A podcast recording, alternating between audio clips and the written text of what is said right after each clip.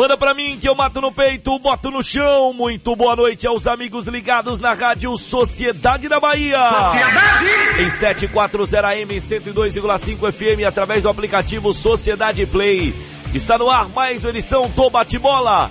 A partir de agora e até as nove da noite, equipe Show Sociedade no campo do seu rádio para te deixar na cara do gol com as principais informações do futebol na Bahia, no Brasil e no mundo.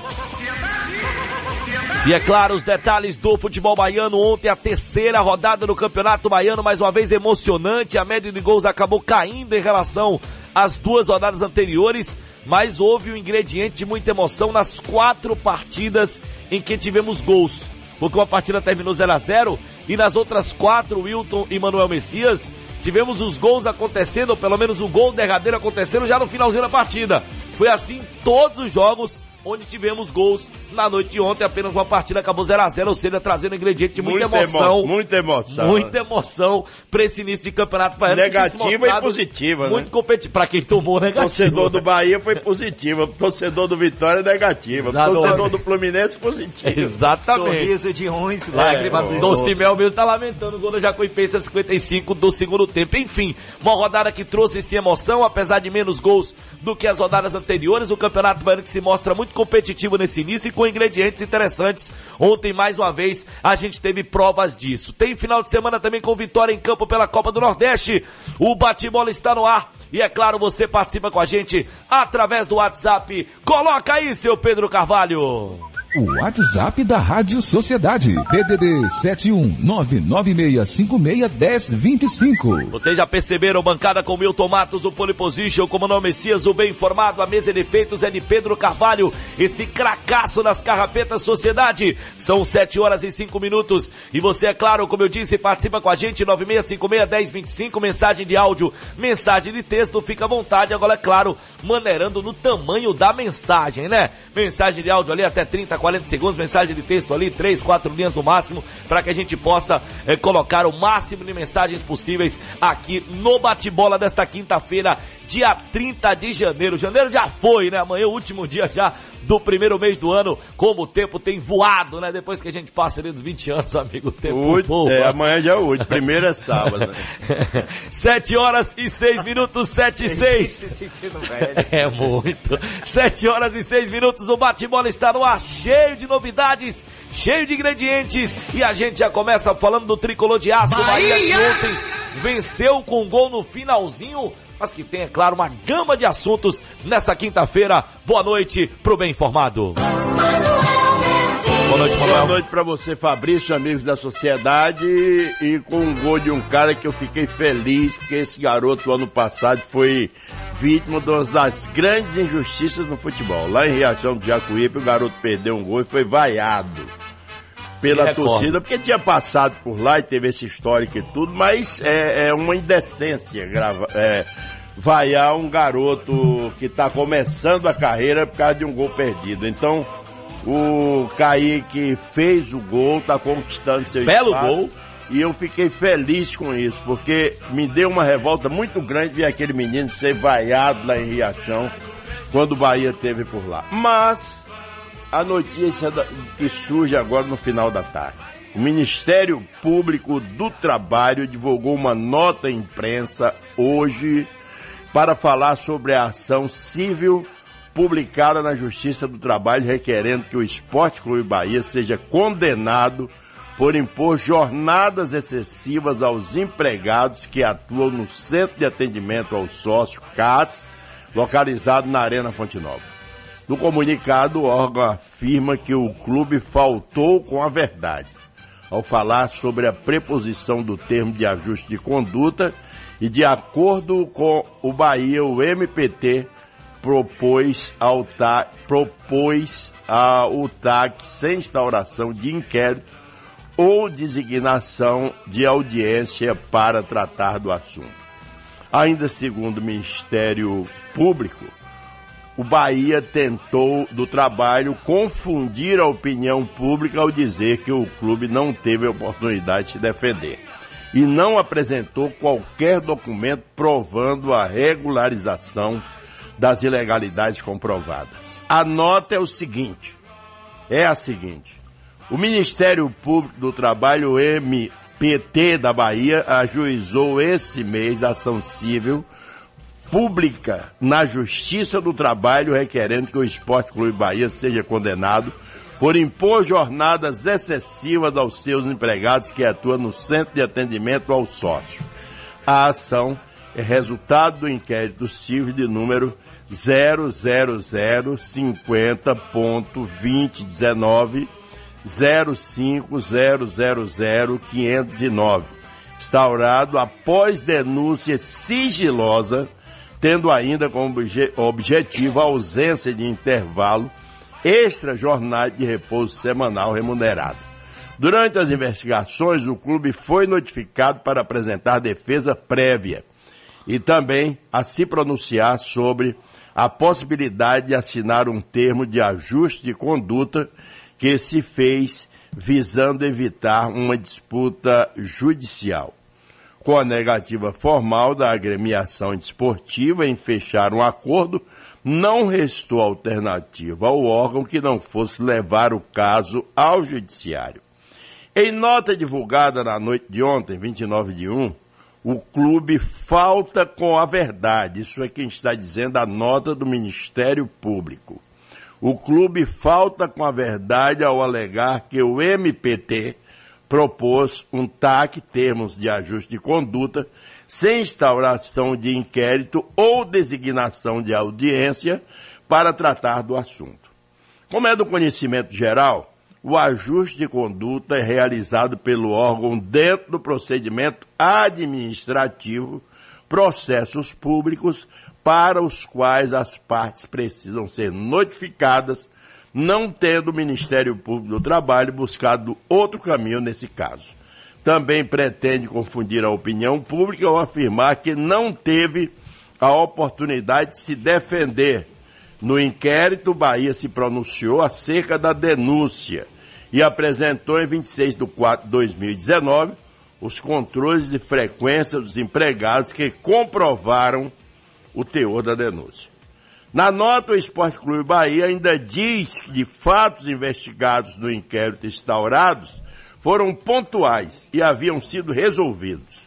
Em nenhum momento, apesar das notificações formais do MPT, a agremiação apresentou qualquer documento provando a regularização das ilegalidades comprovadas. Ainda assim, todo empregador tem a responsabilidade pelos atos ilegais que pratica, mesmo que depois deixe de cometer as irregularidades. O MPT também lamenta a conduta reprovável adotada pelo clube, que tenta desqualificar por meio de uma nota a atuação do órgão ministerial, tentando fazer entender que não houve inquérito o que não foi concedido direito de manifestação de fato, que se distancia, o caso agora segue sob apreciação da Justiça. Essa é a nota do Ministério Público do Trabalho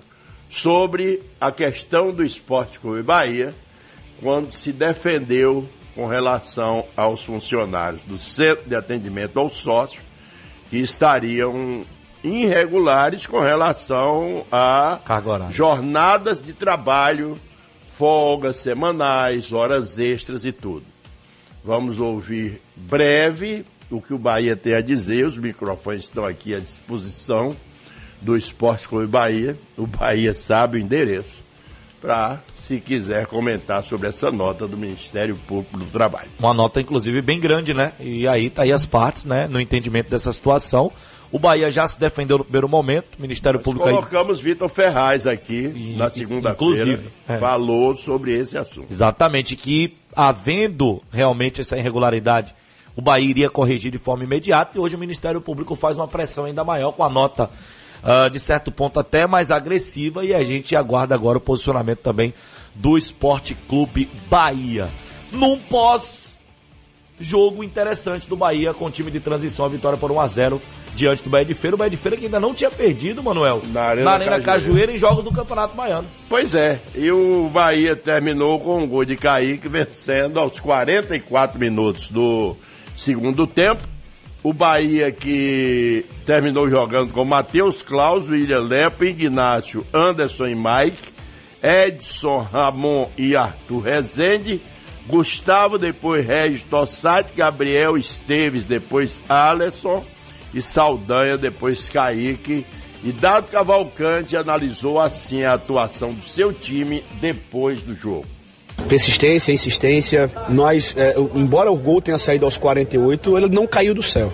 Acho que quem acompanhou o jogo viu que nós tentamos, nós insistimos, nós criamos. Tivemos duas chances claras no começo, no primeiro tempo, entrando na área adversária, podendo ter finalizado ou até feito o gol. E acho que o, o gol no final premiou a nossa o nosso equilíbrio, né? Hoje nós tivemos um pouco menos de problemas defensivos, a gente conseguiu neutralizar umas grandes armas que, que o adversário tinha. Eles exageraram um pouco nas finalizações de fora, porque não estavam conseguindo entrar, e muitos cruzamentos na área. E nós tivemos a tranquilidade de, de interceptar essas bolas, né? Então, acredito que que foi, foi merecedor o Bahia é, né, esse, esse, triunfo. É, o retrospecto do Bahia de Feira aqui dentro é muito forte. Talvez para a história do Bahia esse resultado é, não é expressivo, porém para as condições né, de campeonato, para as nossas condições de equipe mais jovem, de vir aqui e fazer um jogo consistente e sair daqui com esse triunfo, traz muita confiança para a gente levar para as próximas partidas. O momento do jogo que a gente perdeu um pouquinho mais de rendimento, eu tinha duas opções: ou mudar embaixo, para segurar o jogo, ou mudar em cima para criar uma, uma expectativa diferente, né, de, de chegar ao gol adversário. A primeira mudança que eu fiz foi a saída do Saldanha pelo Kaique, e ela se deu da seguinte condição: o Saldanha é um jogador que, que tem mais mobilidade, é um jogador que sai mais nos espaços, que ataca muito bem a última linha adversária, teve chances no primeiro tempo, fazendo esse ataque. Mas eu precisava de um cara mais presente na área. Se eu quisesse mudar alguma coisa dentro do jogo, eu já tinha uma circulação boa dos homens de trás eu precisava de uma presença um pouco mais, mais forte dentro da área. E o Kaique é esse jogador. Então a, a minha ideia com essa primeira troca foi de fazer o Kaique mais dentro da área. Teve a chance do jogo e não desperdiçou, né? Tem essa qualidade, essa característica de finalização e conseguiu colocar para dentro. O Alisson é, no Esteves, o Esteves é um, é um extremão que, que, trabalha muito mais com a bola no pé. O Alisson é, é um homem que que define, que define a, as jogadas muito mais facilmente. É um jogador de mais habilidade, é aquele cara que rabisca, aquele cara que vai para dentro, que incendeia jogo. E eu precisava daquela, daquela entrada dos dois. A última troca ela se deu mais pelo desgaste do Gustavinho, que já estava muito cansado, muito debilitado. É, ao invés de colocar o Fecim, que é mais um, um, armador, eu pus o Regis, que é um cara mais de definição. Né? O Regis também tem um chute de fora da área como sua arma. Muito bem, daqui a pouco nós vamos falar sobre o time principal que fez um treino com os reservas do time de transição lá na cidade tricolor. E nós vamos falar sobre arbitragem. Saiu já a arbitragem para Bahia e Jacuipense. E outras notícias do tricolor aqui no Bate-Bola. Muito bem, tá aí as primeiras do Bahia, essa nota do Ministério Público, né? E também o time de transição, já com a palavra do Dado Cavalcante, que aliás ontem fez uma leitura muito interessante do jogo acabou apostando nas trocas dos atacantes e essas trocas acabaram dando certo. O Bahia foi premiado com aquele gol no final do Kaique, que havia entrado no lugar do Matheus Saldanha. Ele foi muito frio no lance, me parecia que até deveria ter finalizado no primeiro momento, mas ele reteve a bola, driblou para trás, depois trouxe para a perna direita e bateu com muita consciência no canto, garantindo o triunfo tricolor e a liderança do Bahia no campeonato, porque naquele momento com cinco pontos, Jacuipense estava na liderança por conta do saldo de gols.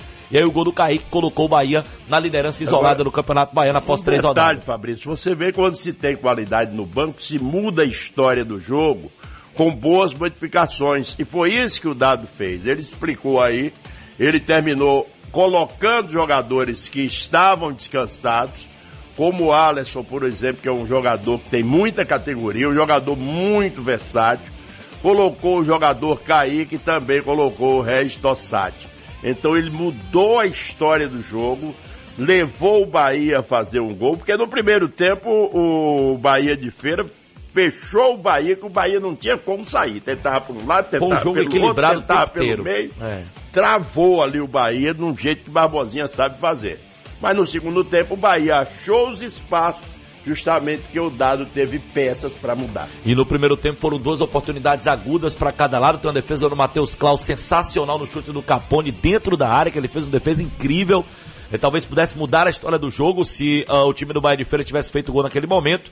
E aí, como disse Manuel, o Bahia teve peça de reposição para mudar a história do jogo e conseguiu fazer com o gol do Kaique no finalzinho, garantindo inclusive a liderança do Bahia no Campeonato Baiano. E o que, é que a gente tem de vitória nesta quinta-feira, além, é claro, desse empate com um saborzinho de derrota contra a Juazeirense ontem no Barradão, Wilton? Wilton Matos. Boa noite, Pole Fabrício. position. Aquele abraço. É, tô, tô muito adiantado, né? Me Mas, esperando na a verdade, eu vinheta, que dei né, atropelada, só que Pedro Carvalho é Ah. tão sensacional que ele já, É, já na respirada, ele encaixou. É, a camisa dele hoje não tá muito bonita, não. Mas vamos lá. Também acho. Tá mesmo? É. Tá bonito. Tá não, tá não. Mas vamos lá. Ontem sim, sabor de derrota, porque uma falha, falha, falha mesmo, daquelas que não pode acontecer, do goleiro Que João sina Pedro. dos goleiros do Vitória, viu? Esse goleiro que inclusive eu disse aqui na resenha no Esporte Mais, acho que disse também no bate-bola, que eu assisti no jogo treino contra o Jacuipense, ele entrou no segundo tempo e não foi bem. Estava nervoso. Foi no Esporte Mais, eu até disse Sim. que não era por causa de 40 minutos que eu ia dizer que algo Me recordo disso. alguém era ruim Tava ouvindo. Ou, ou não, né? Mas o fato é que ontem, apesar de ter feito uma boa defesa ali, numa bola queima-roupa antes até do- do- do de Canu, salvo falha. engano, de Foi cabeça. Canu, Canu. de cabeça. Ali, uma defesa de reflexo, mas não, Poderia até ter consagrado não ele, senti né? a firmeza no, ainda no goleiro. E naquele último lance ele estava perdido, Uma né? Ele falha grotesca. Não sabia o que fazer, saía e era tão mais fácil pro goleiro ali subir, dar um soco na bola e tudo. E aí vem as reclamações, foi pênalti, não foi pênalti. Daqui a pouco a gente vai ouvir um áudio do presidente Paulo Carneiro reclamando da arbitragem e até, de certa forma, fazendo algum tipo de, de, de ameaça ou. Pensei que eu tava na década de 70. É, mas Pressão. a gente vai, ele falou, a gente vai colocar. É o presidente do clube, Daqui é a maior pouco. representação do clube E hoje. vamos falar também. Jordi Caicedo vai ter que fazer a cirurgia, voltou a sentir a Hum. região pubiana e Dr. Wilson já tinha dito isso aqui também que o jogador foi liberado, mas estava supervisionado ainda pelo DM. Se houvesse novas dores, se acontecesse novas queixas, que aí provavelmente iria eh, passar por um procedimento cirúrgico e ele sentiu novamente o ritmo de treinos e vamos aguardar a palavra oficial também do Vitória, do departamento médico, para falar de cirurgia ou não. Vamos aguardar para ver, já que ainda não há uma nota oficial em relação a isso. Repercutir o jogo de ontem ainda, o jogo de domingo, Sábado. o É jogo domingo, de né? sábado, né? Ah, na, sábado na domingo, ordem, é. é, na ordem o jogo de sábado pela Copa do Nordeste, dificílimo fora de casa contra o Esporte e no domingo lá em Conquista aí pelo Campeonato Baiano com a equipe de Agnaldo Liz. Vamos ouvir Agnaldo Liz e hoje também foram apresentados dois novos jogadores que daqui a pouquinho vão falar aqui na Sociedade, seu Fabrício. Na volta então do intervalo tem muito de Wilton Matos, tem muito de vitória aqui no bate-bola e é claro, tem mais de Bahia, tem as informações da rodada do Campeonato Baiano dos principais destaques do futebol pelo Brasil. Vitor Ramos teve prisão decretada. É. É, rapaz. Aquele cara mesmo. matou a pau ontem. E o STJ arrebentou o Flanquel Lima ontem, né? Arrebentou. É, o bate-bola é tão apertado que eu não sou muito de colocar os gols, não, né? O pessoal até cobra aqui. Mas a gente vai colocar que Flanquel merece, rapaz. Arrebentou ontem Flanquel Lima. O que é isso, amigo? O que é isso? Daqui a pouquinho a gente vai colocar um dos gols do Vitória contra a Juazeirense ontem no Barradão. E E, pra- aí, de lambuja, eu vou colocar meu gol também É. contra o de Coloque Feira, né? aquele que nosso amigo disse que está altamente emocionado com você, que veio lágrima nos olhos dele quando Foi? você narrou. Hum, entendi. Alô, Rogério Alves! Forte abraço. E tem também essa informação, 7 horas e 23 minutos, sobre a STJD, que exige que as partidas em que o Ministério Público atesta a torcida única, os portões estejam fechados, hein? Tem Bavi chegando. Bem impactante essa informação. Manda pra mim que eu mato no peito, boto no chão, de volta com bate-bola pela Rádio Sociedade da Bahia até as nove da noite aqui com a equipe Show Sociedade. A galera participa através do WhatsApp, o 9656-1025. Boa noite, bancada no bate-bola. Tantos problemas que o Ministério, que o eh, Ministério Público tem para resolver. Peçam para resolver os assuntos que vão dar mídia. Evaristo Silva. Tá bom a participação aqui através do WhatsApp. É, o Lorival também participando com a gente aqui, atualmente morando em Palmas, no Tocantins. Boa noite, Fabrício, Wilton Messias. Sou fã da equipe Show Sociedade. Estou vendo vocês ao vivo pelo Sociedade Online. Dá um alô ali, ó. Pro nosso amigo Lorival Carlos. Alô, Lorival! Tamo Bonito junto. sou eu aqui, viu? É, o Wilton tá bonito, ainda mais com esse cabelo, rapaz. Não sei onde é que ele corta, fica bonito pra caramba. Alô, Gilberto? Porque o Bahia não deu chance a Nonato na equipe de transição. Poderia ser uma boa oportunidade de fazer homenagem ao jogador que deu muitas alegrias ao clube. Nonato que disputa o Campeonato Baiano pelo Vitória da Conquista. Inclusive ontem teve uma chance no início de da partida, né? Vitória que acabou empatando em 0 a 0 ontem contra o Atlético. E o Nonato tem uma chance muito boa, acabou desperdiçando para boa defesa do goleirão do Atlético. É, e o Nonato terminou protagonizando uma das coisas que eu vi diferente e bonita no futebol. Muito legal, né, mano? Uma coisa bonita que eu vi no futebol foi um árbitro entrar em campo aplaudido pela torcida de um time. E outra coisa foi um jogador sair de campo sendo aplaudido pela torcida adversária. Aconteceu com o Nonato, foi substituído jogando pelo Vitória da Conquista e foi aplaudido pela torcida do Bahia. O, o Nonato é matador e outras frases também. Então isso é bonito. Para quem não fica curiosidade no ar, o árbitro que foi aplaudido foi Oscar Roberto Godoy. Após fazer uma grande arbitragem em 1999, lá contra o Vasco da Gama, lá em São Januário, ele foi escalado também para pitar o jogo da volta, aqui no Barradão. E como ele fez essa arbitragem, marcou uma falta no finalzinho que o Baiano converteu, o torcedor do Vitória aplaudiu a, a unha de cavalo na hora que ele entrou em campo para pitar o jogo daqui. Foi uma coisa que eu vi diferente.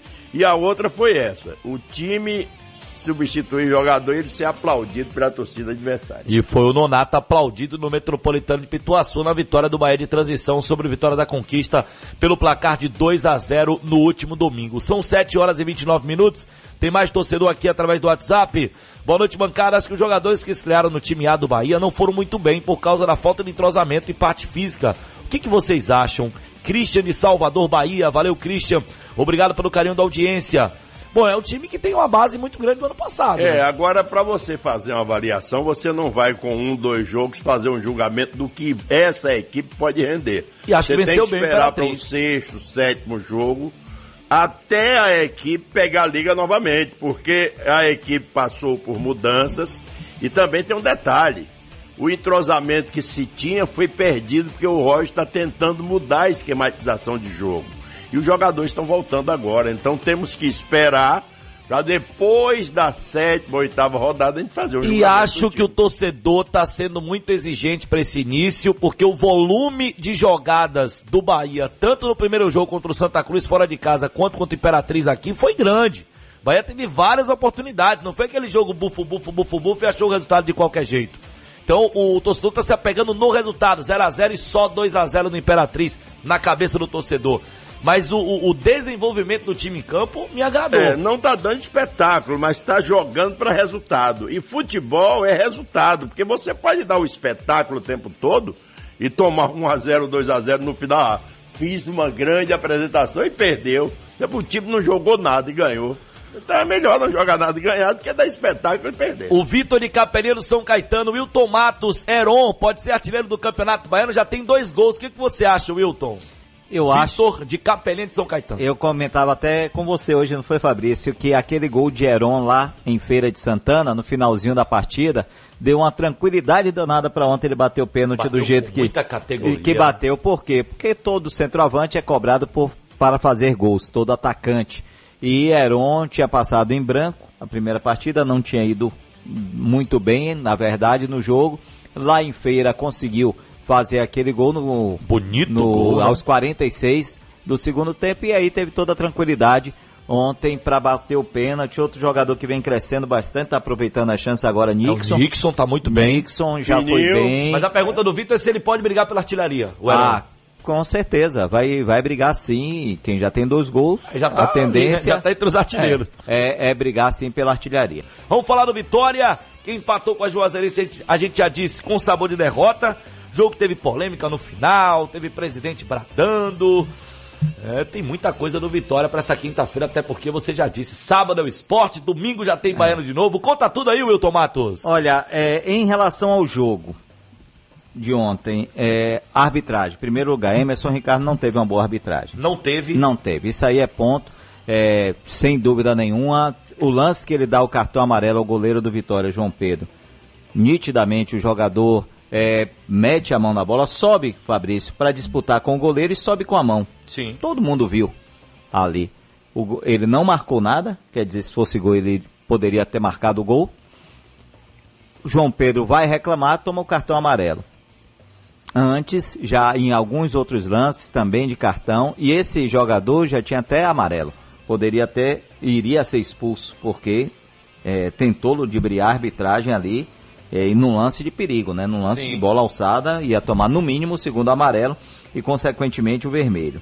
É, e aí, pra mim, não foi uma boa arbitragem no O geral. Juazeirense reclamou também que o João Pedro deveria ter sido expulso. É. Eu vi o Anderson Leal, É, por quê? é da Porque diretoria da Juazeirense, Mas aí, ontem no aí, do jogo. aí tem um outro detalhe, né? Sem querer defender de jeito nenhum, que eu já abri dizendo que ele teve uma arbitragem ruim. Ele marcou um pênalti. Não um tem mais pênalti punir, né? duvidoso. A recomendação atual é essa. Se e não é, o, o Canu estava saindo, iria disputar a bola não de frente, mas de costas para o gol naquele momento. Então a recomendação atual é que nesse tipo de lance o time já é apenado com o pênalti, com A a, marcação do é pênalti. pênalti. A punição é o pênalti, não É dá cartão. que eu tenho também. É, a, é a recomendação é a em regra. relação a isso aí.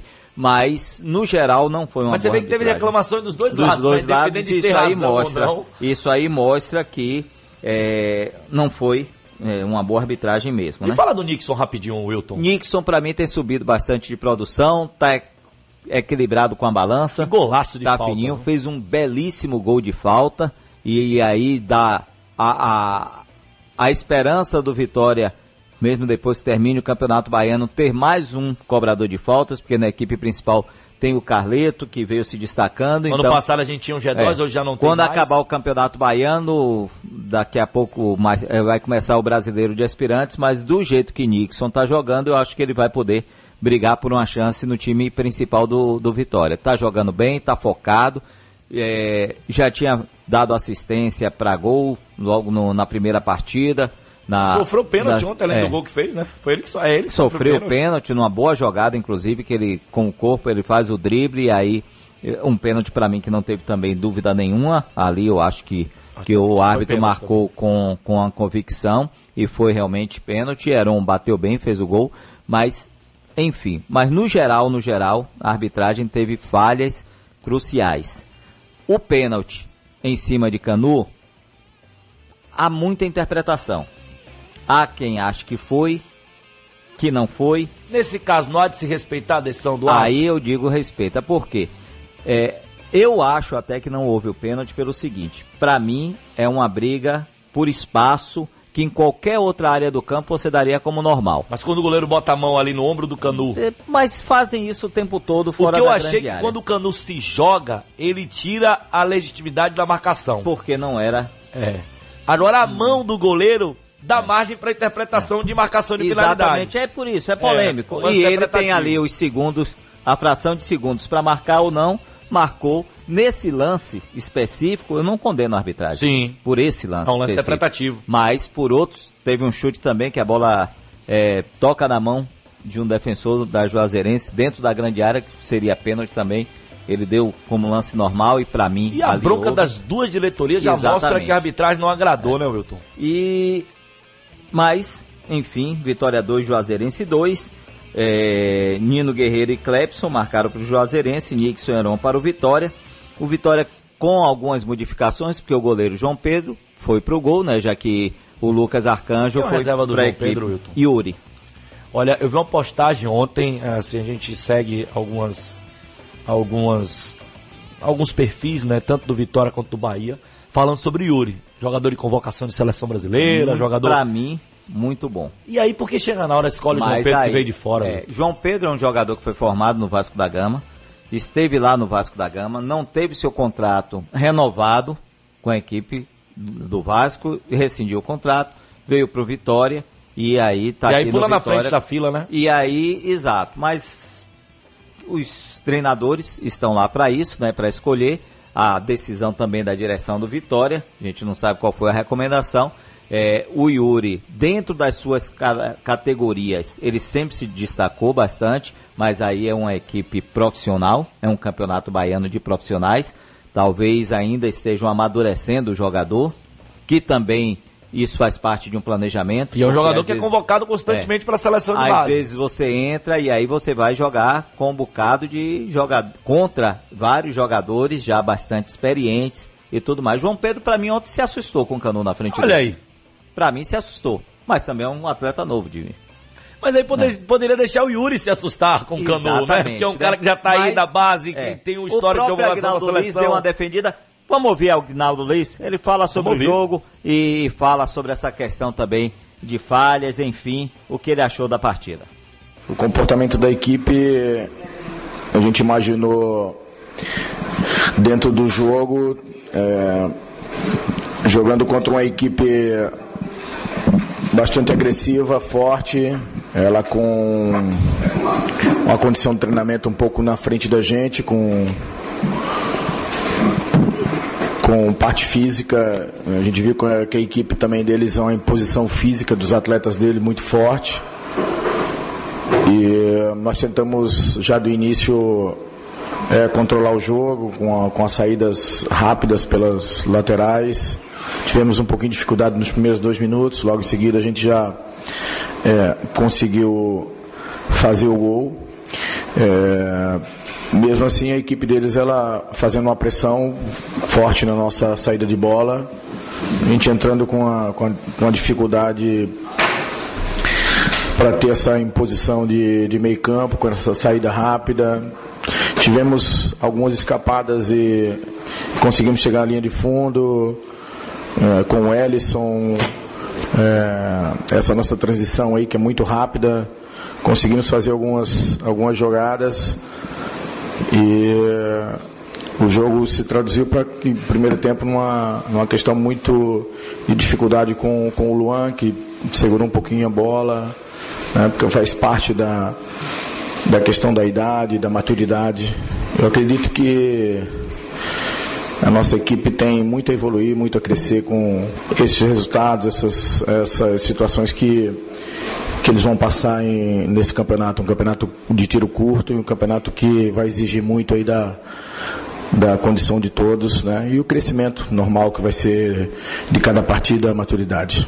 Que isso faz parte do futebol, essas coisas acontecem para ele, é, não só para ele, mas toda a equipe, né? Para amadurecer, saber que jogando com a equipe que tinha aquela é, a imposição deles com a bola aérea, com a, com a imposição física, e que era a característica no final de jogo deles, que o treinador colocou muitos atletas é, tentando é, tirar proveito de uma falta lateral, enfim, para que tivesse essa ação e, e no lance de infelicidade aconteceu e, e aí a gente tomou esse esse empate, mas tivemos a chance depois com o Carlos para poder definir com, com o 3 a 2 mas a gente não foi feliz.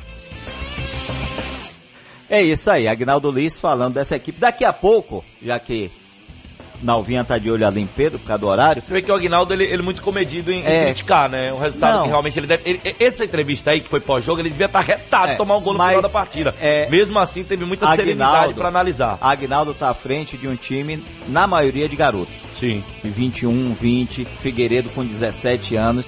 Então ele Grata sabe. surpresa o É, Figueiredo. ele, todo treinador tem que saber a medida certa de dar bronca, de dar o apoio. E todo treinador, pelo menos na sua maioria, publicamente, tem que elogiar o seu grupo, tem que proteger o seu grupo. A não ser quando é uma falta cometida profissionalmente, de um erro muito grave, de, de- daquela coisa disciplinar, né? Mas no restante ele sabe que ele tem que proteger esse grupo e sendo um grupo formado na 95% de garotos, tem que dar uma protegida muito maior. Tem que ser realmente professor. E né? quando Não há erros individuais, aí tem que tirar realmente o pé do acelerador, você porque tem que tirar o peso. A gente É. de hoje está criticando o João Pedro, mas não quero dizer aqui que o jogador seja horroroso, que não tem que ter mais chance, nada disso não. Houve uma falha Ele ontem. Tem, lembro de Jean, Jean Pai, que falhou em Bavi. Foi pro Fluminense de Foi feira. pro Fluminense de feira, rodou e depois Voltou voltou, foi ídolo no Bahia e ídolo no Vitória. Né? Então a gente tem que ter essa medida e o, o treinador mais ainda. Paulo ficou na bronca também com a arbitragem. Ficou. Daqui, ó, já que Pedro tá ali com a guilhotina na mão, daqui a pouco. Bate bola.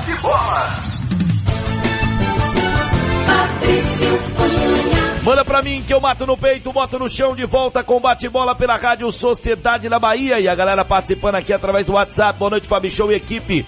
Esse árbitro que apitou o jogo do Vitória para raio de problemas, para não dizer tendencioso. Grande abraço, Márcio Andrade de Águas Claras. Completando aí, Fabrício, manda um beijo para minhas filhas Mariane e Marcele.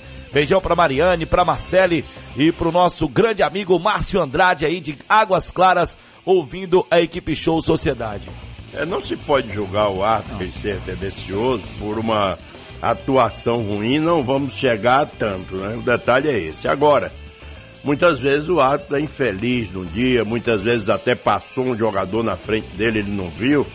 A gente tem que ver outras arbitragens e tudo, porque tendencioso, eu acho que esse nome não se deve empregar na altura hoje da arbitragem do, do, do futebol do Brasil, porque esse tipo de árbitro tendencioso já se foi há muito Eu, eu acho que você pode falar de competência, né? Que, É. ou, ou que ele não foi bem naquele dia É ou uma naquela questão, às noite. vezes, de competência e não de É, desonestidade. agora você ir pra questão da honestidade, é, é, eu acho que é Todo- muito pesado é, também, Will. Todo profissional tem um dia ruim e alguns dias ruins no ano.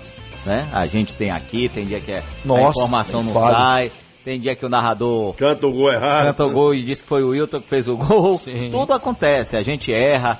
é, quando foi. pe- Pronto, lá em Feira de Santana, no momento, a gente achou que não foi pênalti Sim. de Dedé. Me recordo, e aí foi para o Fluminense discussão e depois, vendo a imagem, ficou claro que foi pênalti. Boa. É, o cara chega e ele erra a bola e acerta mesmo a batata da perna do jogador e é pênalti. Então a gente. Erros acontecem. O presidente do Vitória ficou na bronca e falou assim, ó. Será que eles são da Hoje medida? numa rede social. Ou numa Num grupo. grupo de WhatsApp. Rede social. Vamos É. lá. Sabe, como eu não disputo o Campeonato Baiano há muito tempo, sabe, eu tô vendo que, que as arbitragens da Bahia estão no nível muito baixo. Hoje, esse árbitro boçal que apitou aqui, certo, marcou um pênalti no final do jogo absolutamente inexistente, é só olhar na TV, certo? Canu nem é tocado, e ele deixa de marcar um pênalti a nosso favor num chute de, de, de Edson que bate na mão do goleiro, ele não marca o pênalti. Fora a mão do zagueiro que ele tinha que ter expulsado. Quer dizer, eu, eu quero alertar a esses árbitros que eles vão ter todas as condições de apitar aqui no Barradão. Mas se continuar roubando, as condições vão desaparecer. É, bom tomar é, vergonha na cara. Esse final aí é que acho que o presidente saiu um pouco aí da medida pra não dizer muito, né? Se eles continuarem roubando, essas condições vão desaparecer. Quer É dizer, uma coisa que se o árbitro quiser, pode até abrir uma queixa crime pode, contra ele. né? pode, pode. Ele está sendo acusado de ladrão. É, pode processar. no mínimo E- isso. Ou procurar saber quais são essas condições, né? Aliás, o presidente de da Juazeirense já, já entrou nessa, viu? É, o é, Roberto a- Carlos. a- toda a condição de segurança da arbitragem é dado pela Federação Baiana, Polícia Militar, enfim, tudo que todos os estádios do Brasil, da Bahia, de qualquer lugar do mundo tem que ter todas essas condições, né? E o Mas- presidente da Juazeirense, Roberto Carlos, questionou hoje o discurso de Paulo Carneiro, presidente do Vitória, sobre que condições os árbitros perderiam caso continuassem roubando nas partidas do seu clube apitadas no Barradão. É, a gente colocou esse áudio, né, que Paulo Carneiro acabou dizendo que queria alertar esses árbitros que eles vão ter todas as condições de apitar aqui, mas se continuarem roubando as condições vão desaparecer. E aí o, o, o, o presidente da Juazeirense, Roberto Carlos, disse a pergunta que não quer calar. Que condições são essas que Paulo Carneiro citou? E aí, realmente, já houve Eu- manifestação eu- eu- do lado também do Cancão de Fogo. Eu sinceramente acho que foi no calor aí do resultado, da frustração ali por ter tomado um gol. Mas aí coloca na rede social, é, repercute, aí né, repercute muito. Olha, Fabrício, E negativamente. É, Dr. Manfredo Lessa, que é vice-presidente da Federação Baiana de Futebol e advogado. Dr. Manfredo Lessa está ouvindo a gente, já me mandou aqui um áudio e estamos entrando em contato com ele porque ele vai fazer um esclarecimento importantíssimo sobre essa questão aí que falamos agora há pouco do STJD em relação à torcida única, né? Já, a gente já está ali tentando fazer o contrato. Doutor Manfredo, você está ouvindo a gente, vai chegar uma ligação daqui a pouquinho para a gente colocar ele no ar, ele gentilmente É porque- nos atendendo e nos dando o grande grande, abraço. prazer de ser nosso ouvinte. Não tenha dúvida, né? Um cara extremamente inteligente, né? Com Goleiraço, viu? incrível. Um abraço Goleiro bom danado, pro Manfredo Lessa. É. E tomara que daqui a pouquinho ele possa ter condições realmente de entrar aqui para explicar pra gente, porque no primeiro momento se falou de uma decisão. É. E agora se fala que na verdade foi uma diretriz. E aí interessante que ele possa explicar pra gente se é uma decisão, se é uma diretriz, o que, que é realmente o STJD, é, o que, que teve de posicionamento do STJD é, nessa discussão sobre a questão dos jogos com torcida única, né? Então, daqui a pouco a gente vai poder ter a oportunidade de ouvir um pouco mais de quem está a par de toda essa situação. No caso, nosso convidado daqui a pouco será o Manfredo Lessa. Bom, enquanto isso, eu vou passar a rodada do Campeonato Baiano ontem. O Wilton lembrou que os gols do Vitória foram marcados por Nixon e Heron, e os gols da Juazeirense foram marcados por Nixon e Klebson. O gol do Bahia a gente já disse, a vitória sobre o Bahia de Feira foi o gol do Kaique já no último lance da partida. Vitória e Juazeirense, o empate em 2 a 2 no Barradão. Jacuipense e Docimel empataram em 1 a 1 O Anderson, zagueirão do Docimel, fez 1 a 0 ah, para a equipe do Docimel. E o empate da Jacuipense aconteceu aos 55 minutos eh, do segundo tempo, logicamente, né? E foi o gol do Elias, já no, já no apagar das luzes, né? Houve muita reclamação no Docimel, queria que o jogo terminasse antes, mas ah, o fato é que Jacuipense acabou empatando a partida, Jacuipense 1, Docimel também 1, pela terceira rodada do Campeonato Baiano. Atlético Alagoense Conquista foi o único 0 a 0 da rodada, e tivemos o Fluminense de Feira vencendo o Jacobina por 1 a 0 também com gol no finalzinho da partida, Elton Heleno, hein? Rapaz, tá fazendo um grande campeonato. O Elton Heleno já é o segundo gol dele, fez gol contra o Vitória e, E fez gol ontem. E ontem um golaço, né, Pancada de Messias? canhota de fora da área. Rapaz, o goleirão do Jacobina não viu nada. Numa partida em que o Jacobina dominou, dominou, perdeu oportunidades. Acho que ninguém nunca disse isso, né, Manuel? No futebol, quem não faz. Não faz, toma. Toma, né? E foi o que aconteceu com o Jacobina ontem, perdendo em casa no Flu de Feira pelo placar de 1 a 0 E o Fluminense Feira... agora disse que vai ter que repensar a maneira de jogar, qualquer coisa, porque diz que algo tem que ser feito. E a situação complicou. Bahia agora líder 7 pontos. Segundo Jacuipense com 5 pontos, saldo 3. Terceiro Vitória 5 pontos, saldo 1, 5 gols marcados. É o mesmo número que tem o Fluminense Feira, também com gol de saldo e 5 gols marcados. Então Vitória e Fluminense estão devidamente empatados. Atlético Alagoinhas aparece na quinta colocação também com 5 pontos, um saldo de gol, porém com 4 gols marcado, marcados, um gol a menos do que Fluminense e Vitória. Sexta colocação no Bahia de Feira com 3 pontos. Sétima colocada Juazeirense também com 3 pontos. Na oitava colocação Conquista com 2. Nona colocação do Jacobina com 1 ponto. E na última colocação a equipe do Docimel também com apenas um ponto conquistado. A arbitragem da quarta rodada do Campeonato Baiano já foi divulgada e a gente traz a quarta rodada pro torcedor daqui a pouquinho, porque já está plugado com a gente exatamente o Manfredo Lessa, né? Já está plugadinho com a gente, a gente traz a arbitragem então na próxima rodada do Campeonato Baiano daqui a pouquinho. Rodada que tem Atlético e Jacobina, Vitória da Conquista e Vitória, Fluminense Bahia de Feira, Bahia e Jacuipense, Juazeirense e Docimel. Essa que é a quarta rodada do Campeonato Baiano, com jogos acontecendo todos no domingo. Wilton Matos. Muito bem, já estamos aqui na ponta da linha com o doutor Manfredo Lessa, vice-presidente da Federação Baiana de Futebol, advogado também e nesse setor desportivo, conhece muito. Doutor Manfredo, obrigado pela sua presença aqui, pela sua atenção. Esclareça aqui pra gente, pro ouvinte de sociedade, o que realmente tem em termos se é decisão ou não do STJD em relação à torcida única. Boa noite, doutor. Prazer enorme tê-lo aqui. Boa noite. Boa noite, boa noite, Wilton, boa noite toda a equipe aí, eh, os ouvintes da sociedade. É sempre um prazer falar com vocês aí. Eu, como você colocou, Wilton, eu sou ouvinte assíduo aí da, das resenhas da rádio e sempre estou me atualizando aí das coisas com as informações, com muita credibilidade da Rádio Sociedade. E nessa linha ouvi na- na- nas chamadas aí do programa essa questão do, da- dessa notícia que foi veiculada hoje sobre uma possível decisão do STJD no sentido de que nos jogos em que houver recomendação do Ministério Público para torcida única, naquelas competições da CBF, naturalmente, né, por se tratar do STJD, ah, o- o- os estádios então teriam que ter portões fechados. Essa notícia não procede, É, o presidente Ricardo Lima entrou em contato com a secretaria do, do STJD. É, eu, inclusive, estava lá na federação. Depois da minha saída, ele, ele tratou desse assunto com, com o STJD. O que houve foi apenas uma reunião, né, onde esse assunto foi tratado de forma preliminar. Não existe ainda nenhuma sinalização nesse sentido. É, eu não vou dizer a vocês aqui que não vai acontecer. Eu torço para que não aconteça, porque a gente já está num prejuízo grande em razão da torcida única. Imagine se nós tivermos portões fechados nos clássicos. Né? Aí seria, a meu ver, uma, uma, uma situação é, extremamente desastrosa, né? do ponto de vista financeiro, do ponto de vista de imagem é, e do ponto de vista do espetáculo como um todo. Tá? Mas eu tranquilizo a torcida, tranquilizo a, a vocês aí da sociedade que não existe nenhuma decisão e nem sinalização ainda dessa diretriz. Então nenhuma sinalização, não seria uma espécie de diretriz, Manfredo? Boa noite, é o Fabrício falando com você. Boa noite, Fabrício. Não tem o que eu te, eu te falei. Houve uma reunião, a informação que nós tivemos é que uma, um profissional de uma rádio, né, que não é daqui da Bahia, é, pensou essa informação da reunião, não sei exatamente se ele estava presente ou se alguém comentou com ele, e aí deflagrou a notícia, e a gente sabe hoje né, que com, com, com, a, com as redes sociais, com o WhatsApp, as notícias hoje elas se, se, se alastram como rastro de pólvora.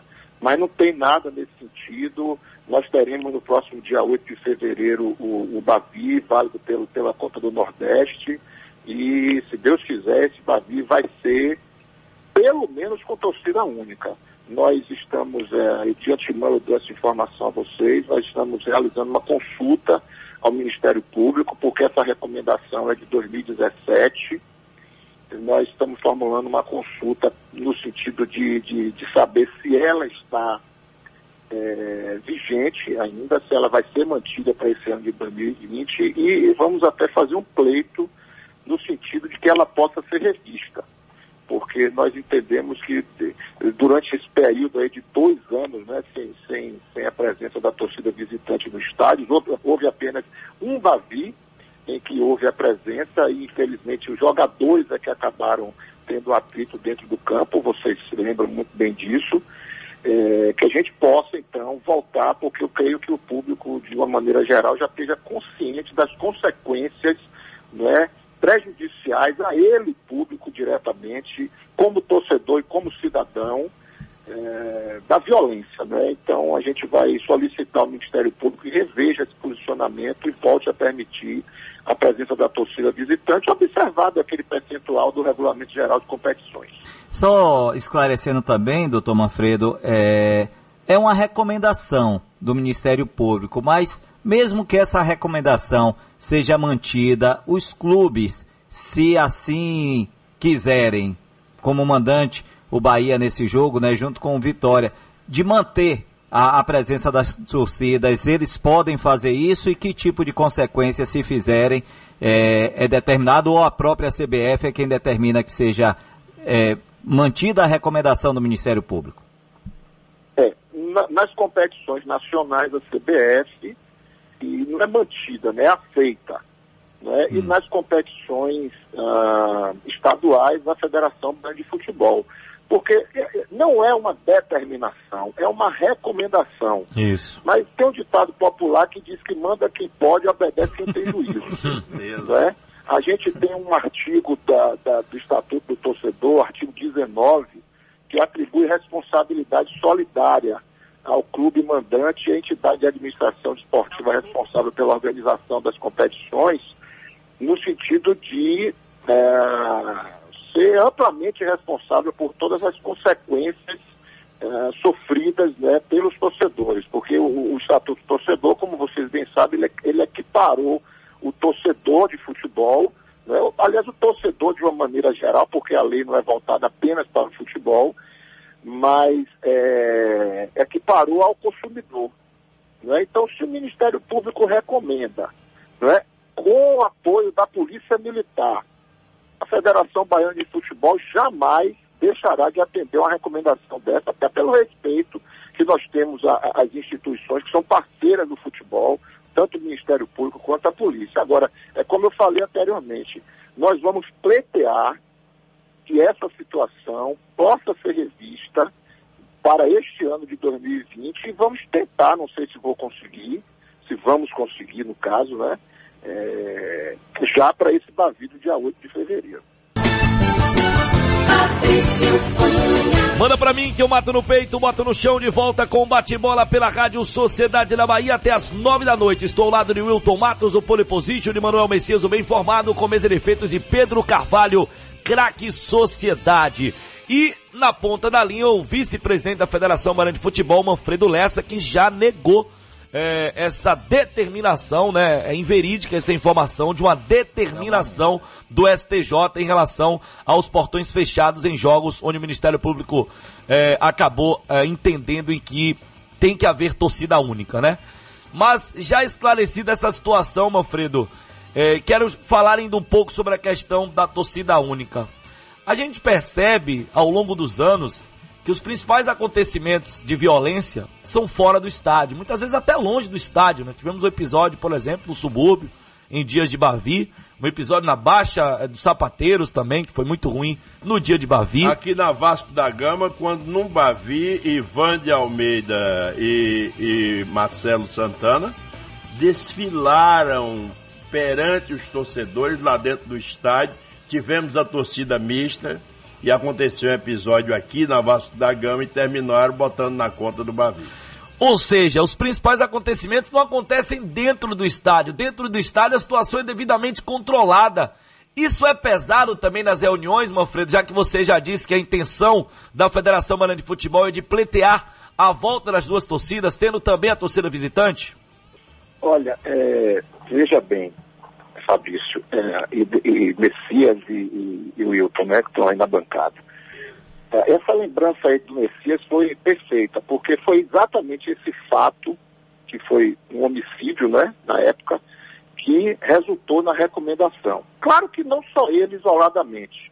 O, o, o, o promotor ele agiu com total critério, porque infelizmente nós que vivenciamos o futebol eh, cotidianamente, nós todos sabemos que repetidos atos de violência e marcação de encontros para briga, enfim, eles, eles vieram, né, ou eles ocorreram de maneira sucessiva e tudo isso resultou com a recomendação. Tá? Quando eh, essa recomendação estava sendo discutida, a federação sempre manteve a posição dela no sentido de que não concordava. Porque nós somos o agente que promovemos a competição. Né? Então, para nós, é, a, a, a, gente trata o futebol de uma maneira profissional e nós entendemos que o futebol é produto e esse produto precisa ser vendido. Né? E para que esse produto possa ser vendido, ele tem que ser o mais atrativo possível. Né?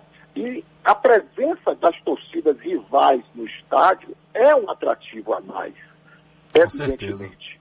Não é? Com Ainda certeza. que seja no percentual hoje pequeno, é? hoje já não se pode mais falar de torcida mista, hoje se fala de torcida visitante. Mas nós, como agentes do futebol, entendemos que seja salutar a presença de ambas as torcidas no estádio, certo?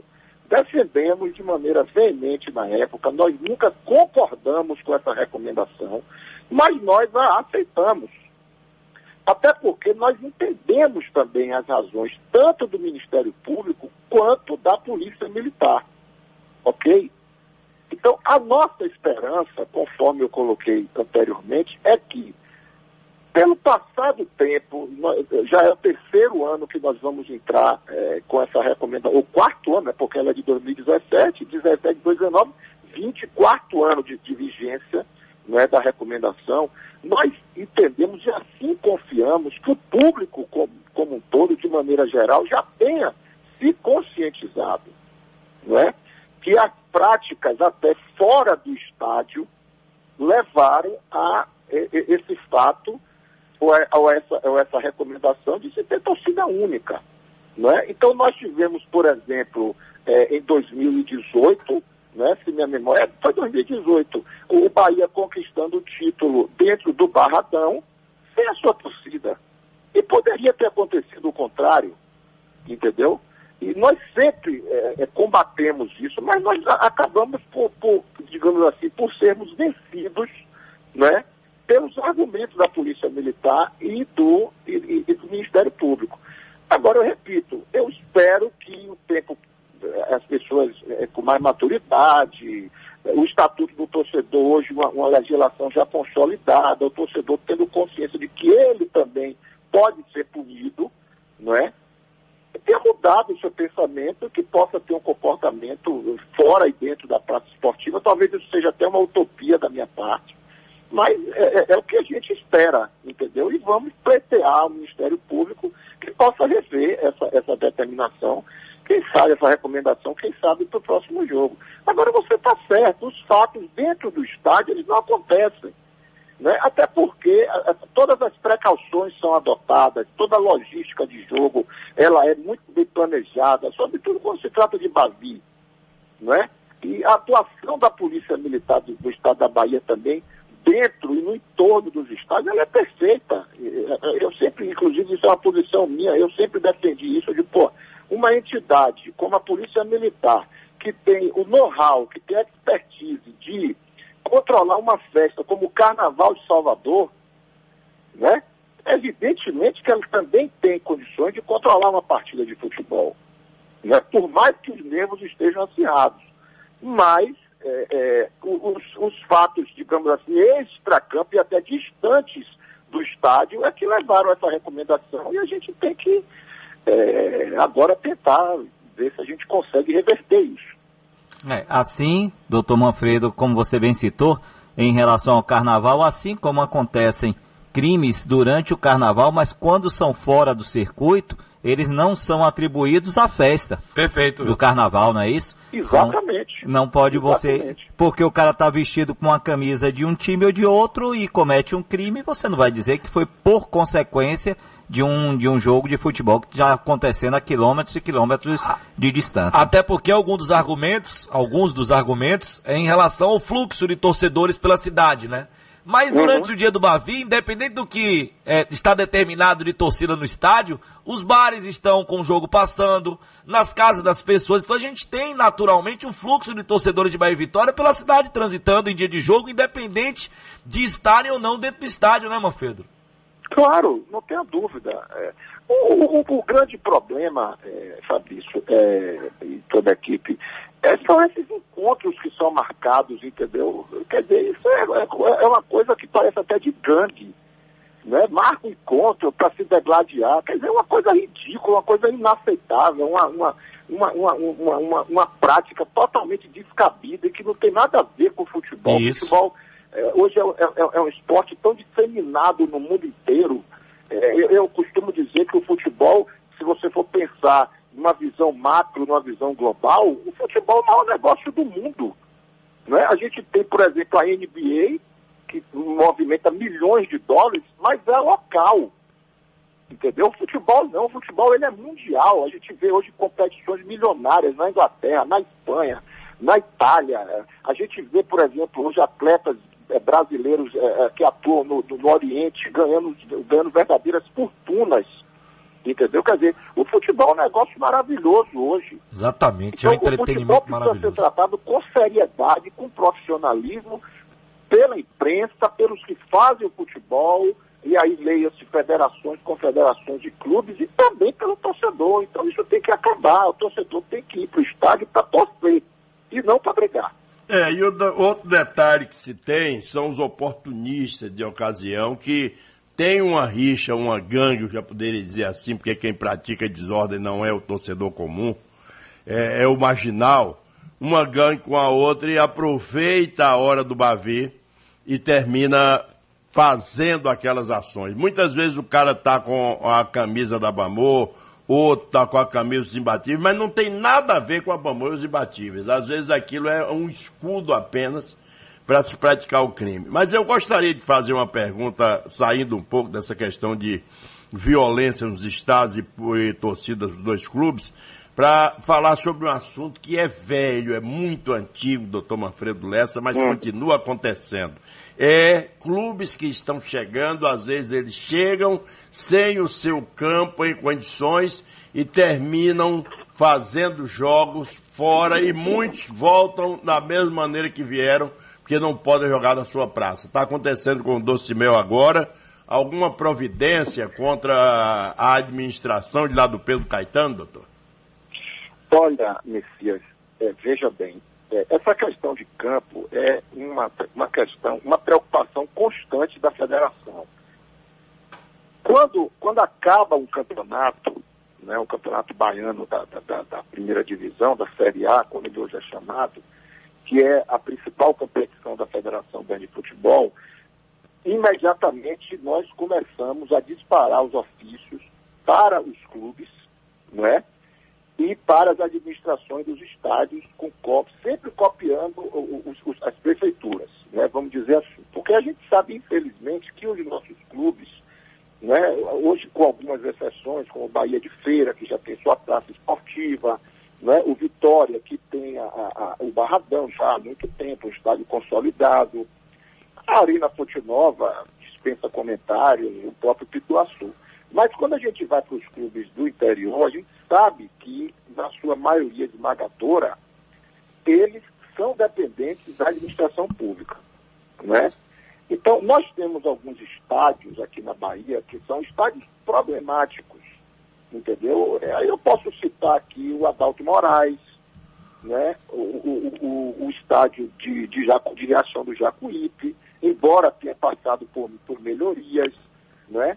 Mas a gente viu, infelizmente, naquele jogo Jacuipense Bahia de Feira, o estado que ficou gramado né, por conta das chuvas. Tudo bem que foram chuvas realmente, digamos assim, atípicas, não é?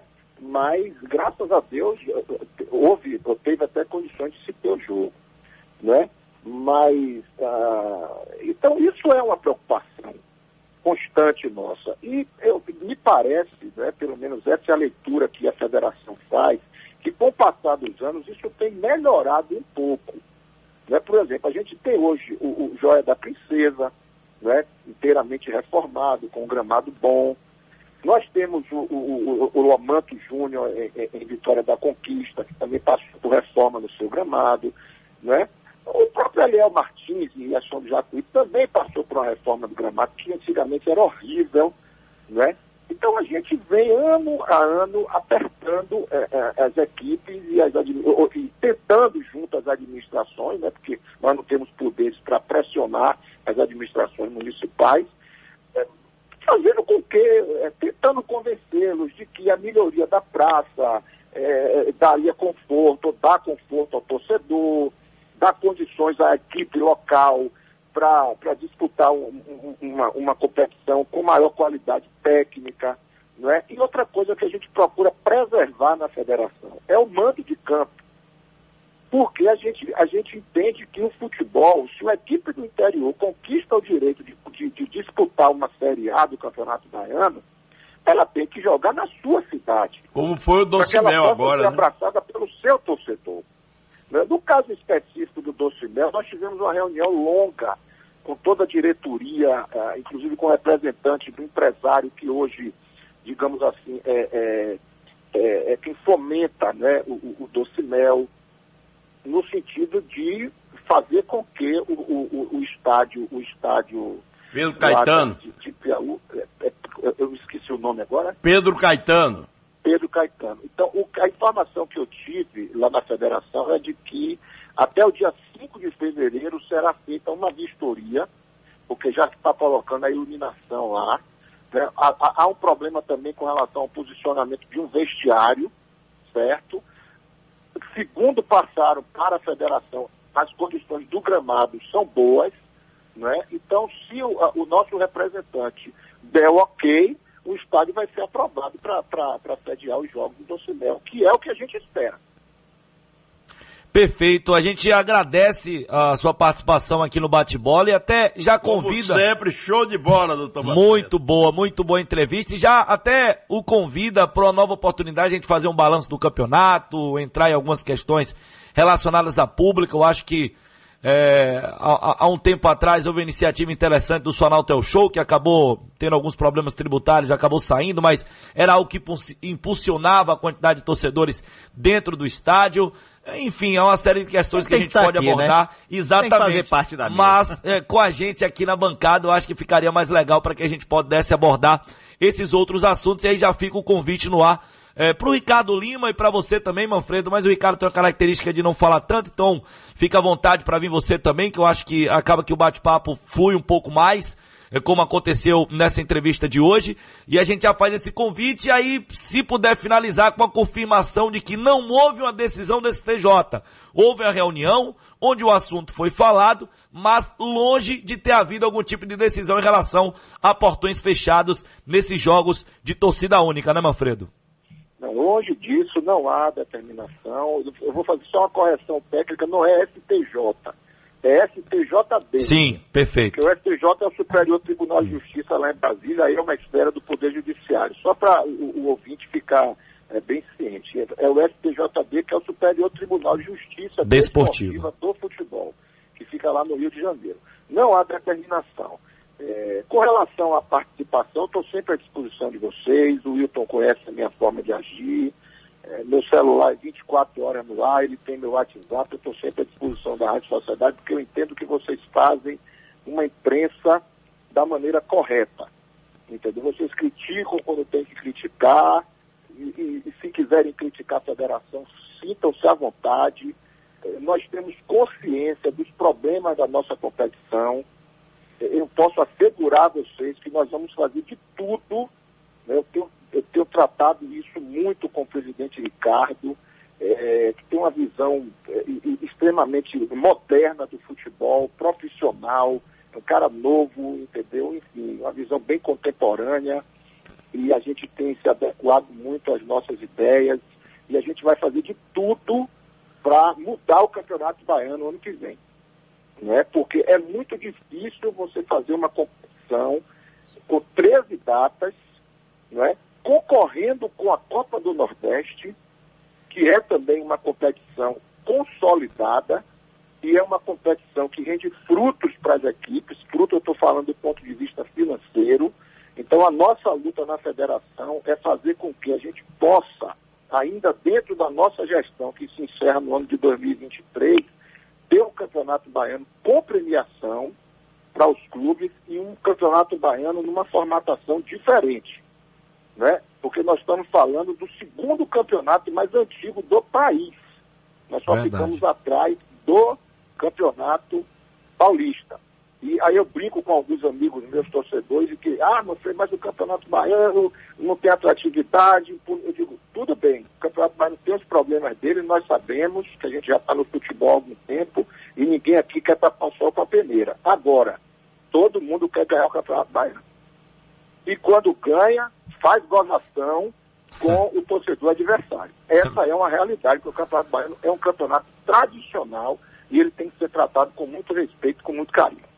E já adianto que a impressão dessas primeiras rodadas é muito boa, né? São 40 gols em 15 jogos, gols acontecendo nos finais das partidas. Tá bem emocionante a competição já desde o início, viu, Manfredo?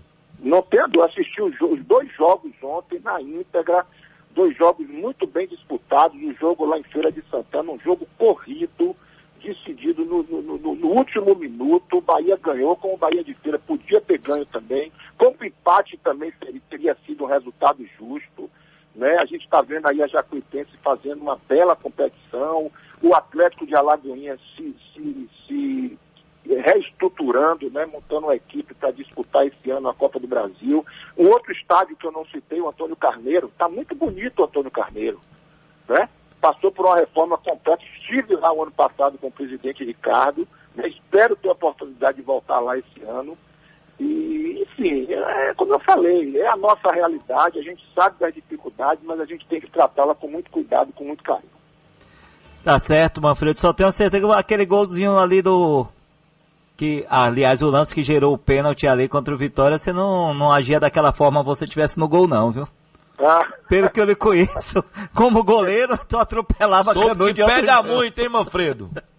Eu já fui, eu já fui um bom goleiro, sem falsa modéstia. Hoje, hoje a coluna já não permite mais. Mas de vez em quando eu bato uma bolinha assim. Que maravilha. grande grande, abraço. abraço, mestre. Obrigado pela entrevista. Tá, eu que agradeço a oportunidade e fico sempre à disposição de vocês aí. Valeu, esse Manfredo Lessa, a gente agradece mais uma vez, vice-presidente da Federação Maranhão de Futebol, esclarecendo, hein? O STJD não determinou, não determinou que as partidas indicadas pelo Ministério Público como partidas de torcida única sejam de portões fechados. Houve sim uma reunião, esse assunto em algum momento acabou acontecendo, mas não houve determinação nenhuma longe disso.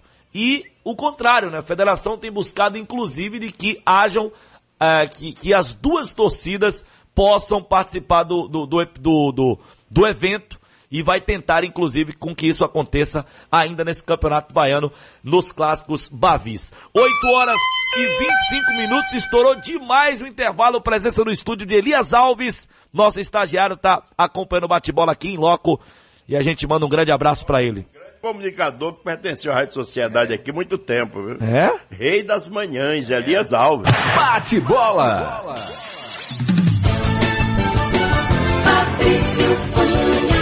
Manda pra mim que eu mato no peito, boto no chão de volta com bate-bola pela Rádio Sociedade na Bahia. E a galera participando aqui através do WhatsApp. É, boa noite a todos. Juvenal Santana.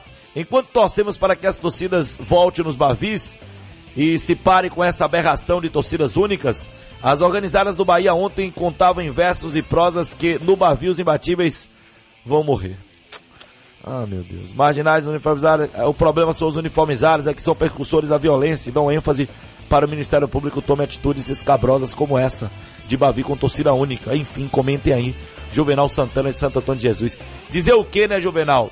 As torcidas uniformizadas ficam chateadas quando existe esse tipo de é, é, ilação de que são de fato protagonistas nessa violência que o futebol tem vivido nos últimos anos, mas fatos são fatos, né?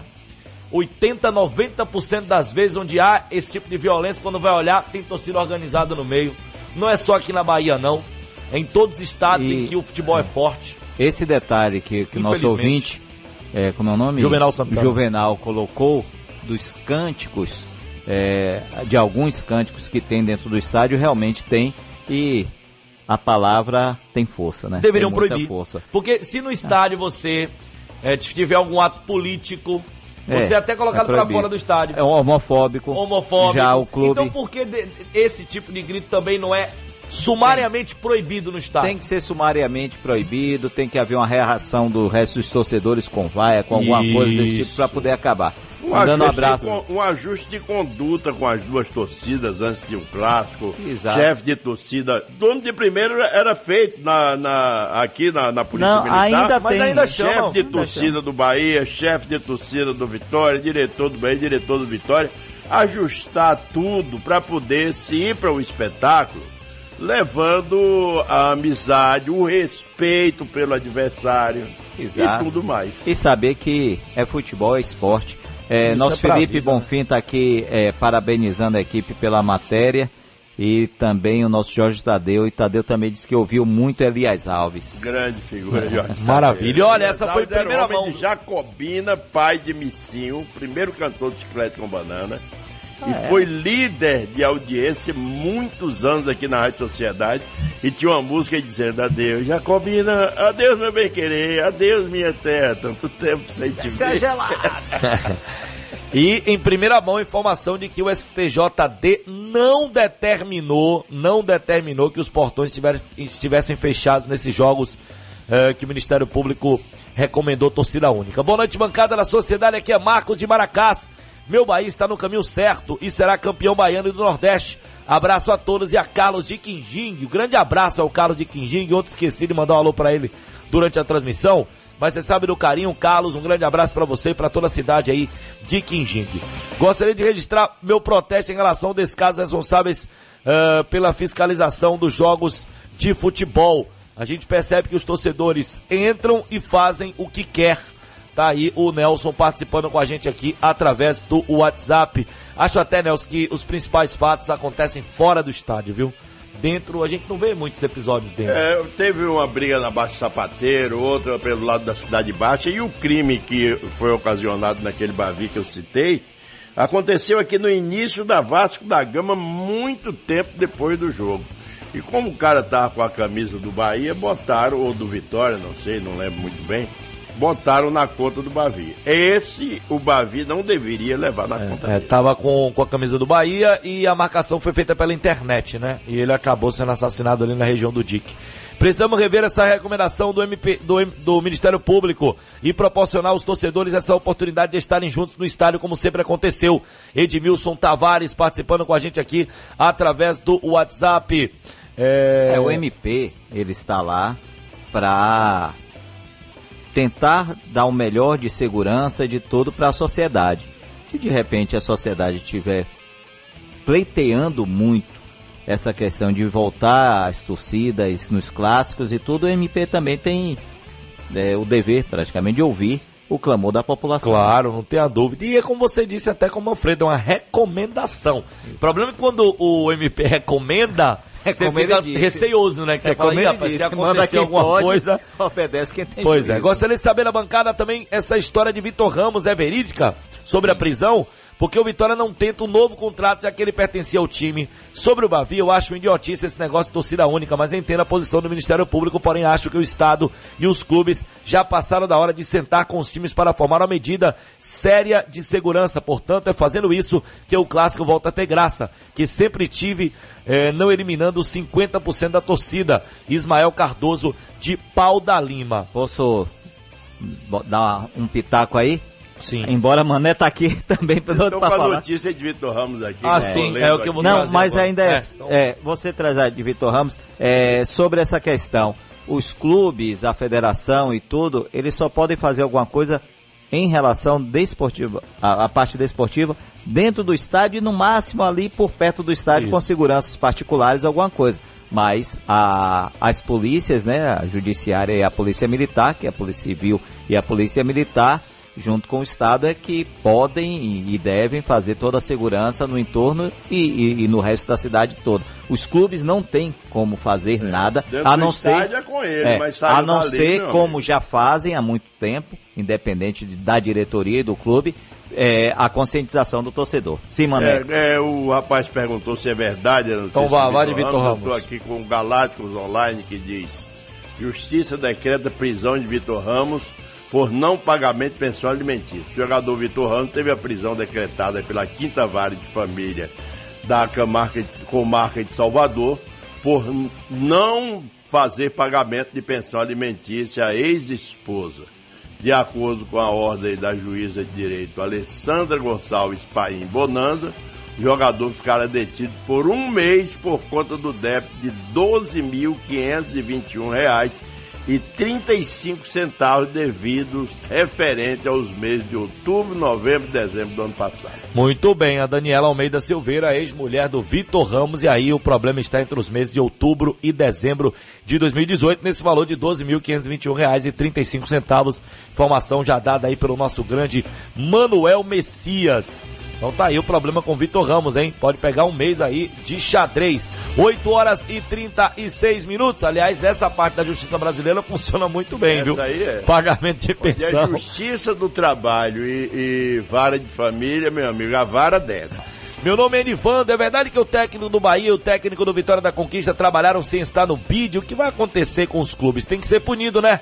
Fala de São Bernardo do Campo e sou Vitória. É, o Dado Cavalcante mesmo trabalhou dois jogos sem ter o nome do bid. Agora, o Bahia reconheceu o erro dele, cabe ao STJD, no nosso caso aqui, que é Campeonato Baiano do TJD, citar para que Bahia e Vitória possam, Bahia e Vitória da conquista possam se justificar. É, o Elias Borges do Vitória da Conquista dado Cavalcante pelo Mas- Bahia, mas a punição não é É esportiva, né? pecuniária apenas. É, a, a- multa. É é financeira. É de 100 reais a 100 mil reais. Então, não haveria é, torcedor Enivando participando com a gente. perda de pontos. Isso, perda de pontos, esqueça, a, a punição realmente seria financeira com multa para ser paga pelos clubes. 8 horas 40 minutinhos, já vou logo pro intervalo, Pedro. Aleluia, hein? Chamou em cima, hein?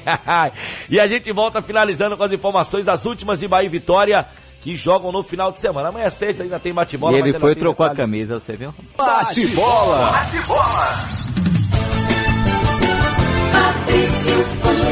Manda pra mim que eu mato no peito, boto no chão e já toco pra Manuel Messias com mais informações do Tricolor de Aço nesse último bloco do bate-bola. Com você, é verdade, Manuel. o Bahia que joga pelo Campeonato Baiano domingo contra a equipe do Jacuipense com a sua equipe de transição. E a equipe principal vai jogar no dia 5 pela Copa do Brasil contra o River do Piauí, lá em Teresina, às 21 horas e 30 minutos. Com isso, dá tempo do, do Roger Machado fazer experiências, colocar os seus jogadores que não vinham atuando para poder jogarem, participarem de treinamentos, para poder ele ver na hora de querer contar com alguém como pode ser a coisa. E hoje, ele de um lado, Dado Cavalcante do outro, observaram aqueles jogadores que não vêm tendo oportunidade para atuarem. O coletivo terminou em 1 um a 1 um, gol de Regis a favor do time de, de Roger e Regis Tossati a favor do time de Dado Cavalcante. A principal, o time principal atuou com Douglas, Nino Paraíba, Hernando, Wanderson e Zeca. Aí é que eu me disse, o Roger teve a oportunidade de ver Zeca, de ver Hernando na zaga. Então ele teve a oportunidade de ver esses jogadores. Paulinho, que é do time de transição, é volante. Jadson e Regis, o Regis, que é o meia esquerda. Rossi, que ele observou aos poucos, Arthur Caíque e Fernandão. O time de Dado Cavalcante atuou com Fernando, Lucas Rodrigues, foi contratado e ainda não teve oportunidade, porque o William Lepo tá bem, Fábio Alemão, Jaques e Matheus Bahia, e Uri, Caio Melo e Cristiano, Regis Tossati, Fecim e o jogador Kaique. Jogo O volante, bom, é, Jogo todos bom. os dois, Ah, o- dois times. dois times afiados. O Ronaldo foi liberado para fazer um procedimento dentário, o Antuelton está trabalhando na academia e Marco Antônio vai passar por um novo procedimento no pé para poder ver se dessa vez ele fica bom. Não naquele pé que ele teve problema, mas em outro pé. O empresário de Gregor esteve na cidade tricolor. Conversou com o Diego Serra e tudo e disse que tem uma proposta melhor do que a que veio dos Estados Unidos. 17 milhões Mais do que aqueles 17 E milhões. é de um time do Brasil. Hum, será que é o Flamengo? É, quem sabe, né? Pode ser que essa boba história aí, mas ele disse que tem essa proposta, não quis revelar, é de um time do Brasil. Para os Estados Unidos foi proposto 17 milhões por 80% dos direitos. É sempre bom salientar que o jogador tem 10% e o Bahia tem 90%. Se fosse 80%, o Bahia ficaria com 10% e os outros 10% do jogador. Então, há essa expectativa aí com relação a essa situação do Gregory, que tem 51 jogos em 2019, 116 como titular, como, com a camisa do Bahia, e é um jogador que está aí nessa eminência. Aproveitando aqui, Bahia e Jacuipense, Marielson Alves Silva será o árbitro central, auxiliado por Eli Carlos Franco de Oliveira e Marcos Velbe Rocha do Amorim. Quarto árbitro, Josué Rei de Jesus. Amanhã, o Bahia volta às atividades, o time de Dado Cavalcante vai fazer um trabalho visando o jogo contra o Jacuipense e Roger trabalha, vai descansar na Copa do Nordeste no final de semana, mas no meio de semana que vem já pega o River lá em Teresina pela Copa do Brasil e o Bahia entra na terceira competição esse ano. Muito interessante esse dia do Bahia, esse amistoso entre os reservas do time de transição e os reservas do time principal. Amistoso acirrado, terminou, inclusive, Um a um, empatado em 1 a 1 Regis, os dois Regis, É. o, o Tossati, que é o que veio de lá do, da E Chapecoense, o campeão do Nordeste 2017. e o Regis que estava no Corinthians, meia esquerda, que é do Bahia. que foi campeão com o Bahia em 2017 da Copa do Nordeste, aliás, mostrando que está querendo eh, ter oportunidades nesse time do Tricolor, nesse time principal. Wilton Matos e o Vitória, hoje teve até apresentação no clube de jogadores que a gente já sabe que estão aí, que já estão treinando há muito tempo. O É. Rafael Carioca outro dia fez um golaço no amistoso. Conta aí, vai Wilton. É, vamos começar com Você falou dele então com o Rafael Carioca, Pedrão, ele falando sobre essa disputa pela titularidade ali Opa. na lateral e também por que Carioca, né? Rafael Carioca, né? Vamos lá. Aí, Rafael. Como o Vico falou, eu também falo, eu vim para somar, né? Eu sou um admirador e hoje um amigo do Carleto. A gente, eu já, já conheci o trabalho dele em outras equipes, já atuamos contra e hoje estou tendo o privilégio de estar aqui nesse grande clube e com esse grande atleta. Então, né? Creio eu que eu tenho muita coisa para aprender com ele, assim como ele comigo, né? Então a gente vai somar nossas virtudes para que o Vitória cresça com isso. Esse, esse carioca, né? Na verdade, ninguém me chama de Rafael Carioca, hum, pela intimidade me chamam mais de Carioca. Então, foi adotado há muito tempo atrás, né? No Paraná Clube ainda, né? Onde tinha vários Rafaéis, Silva e Ferreira. E daí colocaram esse Carioca, né? Até inclusive há um tempo atrás eu descobri também, há muito tempo atrás, que tinha um Atlético Mineiro também, né? E eu, então eu preferi, no último clube até agora, é, pedir para que me chamasse de Rafael Silva, né? Mas isso aí é um critério de cada um. Para os íntimos carioca, para o público Silva, diferente. O que importa é trabalhar e ser feliz. Fui, tive um ano muito feliz no, no Bragantino, né? Eu creio que essa, essa, essa etapa ela é feita, esse, esse, esse título, ou esse acesso, ele é feito por etapas, né? Então a gente, lógico, o objetivo do clube principal é o acesso para o brasileiro da Série A de 2021, mas só que com isso, isso se, se passa por etapas. Então a gente está no Campeonato Baiano, a gente tem a Copa do Nordeste, então a gente, nesse primeiro semestre, a gente vai trabalhar duro para que a gente inicie o brasileiro da melhor forma possível, né? Que foi assim que, que eu consegui lá no Bragantino e também consegui no Ceará. Então eu creio que é dessa maneira que funciona. Então a gente teve um início bom, não, na Copa do Nordeste a gente não conseguiu ter a vitória dentro de casa, mas foi nítido que o maior volume de jogo foi nosso, então acho que a gente está no caminho certo e espero que a gente consiga isso.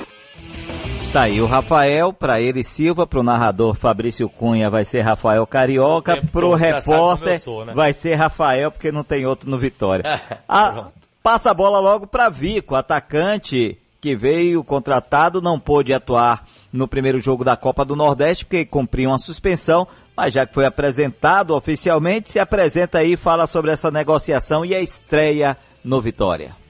O Vic é um cara que vem com muita vontade, é um cara que tem muita vontade de vencer, um cara batalhador, é, gosta de jogar pela extrema direita do campo, é, pelo fato de eu ser canhoto, de poder ter o chute, puxar para dentro para ter o chute ou ter uma assistência.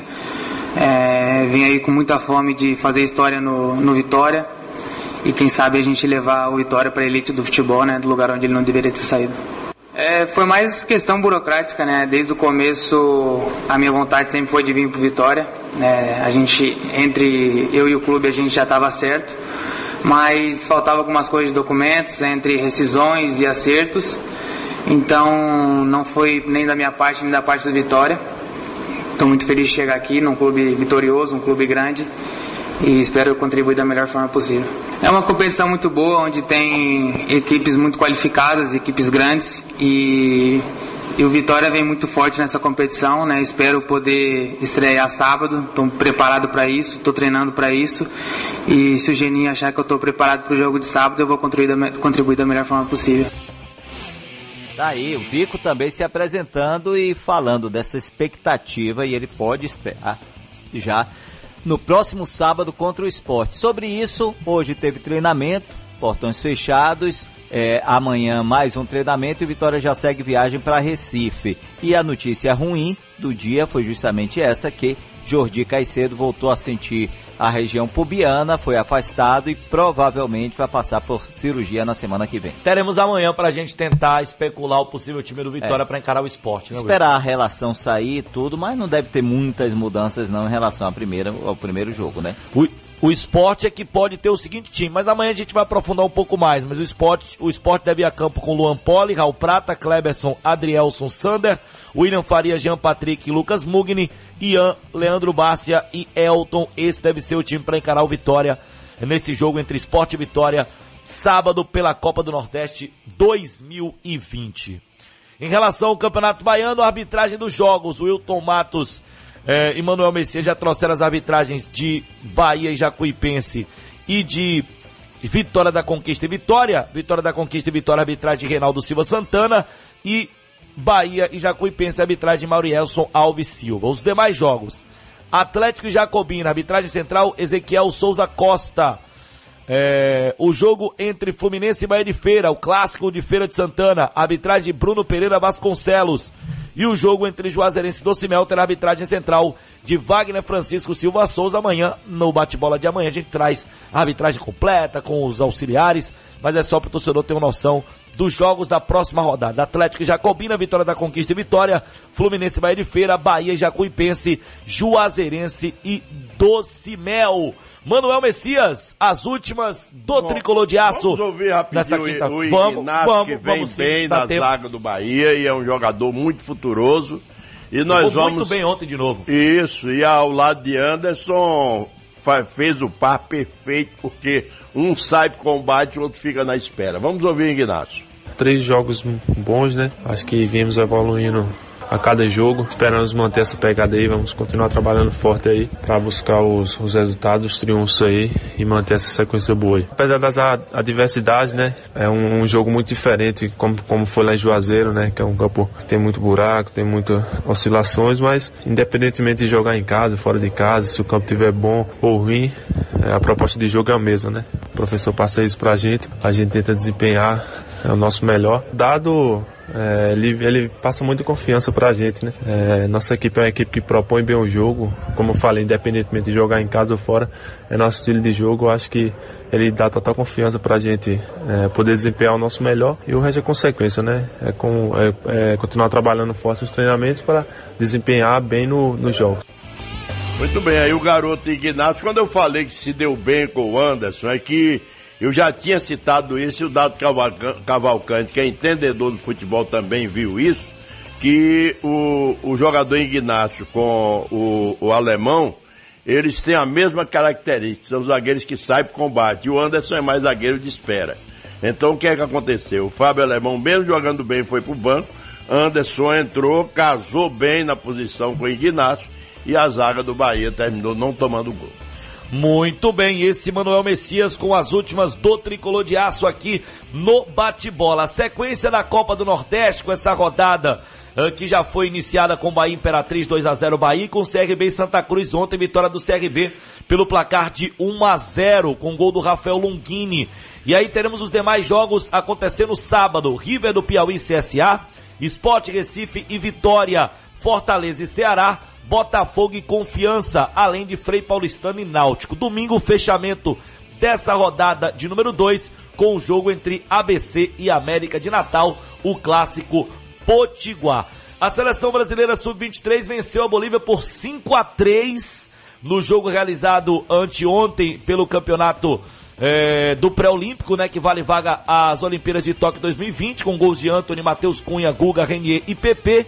E amanhã já tem jogo importante contra o Paraguai. O Brasil já se garantiu na próxima fase da competição, está devidamente classificado e agora, é, com empatezinho, vai garantir a liderança do grupo B da competição. Lembrando que dois se classificam para a fase do quadrangular final e o Brasil já tem a sua vaga garantida. Forte abraço, Milton Matos. Forte abraço, até amanhã. Não, só dizendo a Jardine, André Jardine, técnico Sim. do Brasil, que conserte o sistema defensivo, é, porque do meio para frente tá dando show. Agora Bambu deu umas empenadas radicais nesse jogo contra a Bolívia. O Bambives. O jogo tava 4x1, né, de repente Bolívia Tava parecendo o Bambu ali no, no vendaval. Amanhã, 10h30, tem um Paraguai pela frente, a seleção pré-olímpica. Deve, deve, poupar alguns jogadores. Grande abraço, Wilton Matos. Até amanhã. Grande abraço, Manuel Messias. Valeu. Grande abraço, Pedro Carvalho. Valeu, torcedor, pela participação com a gente através do WhatsApp. A gente volta amanhã ao meio-dia com Esporte Mais.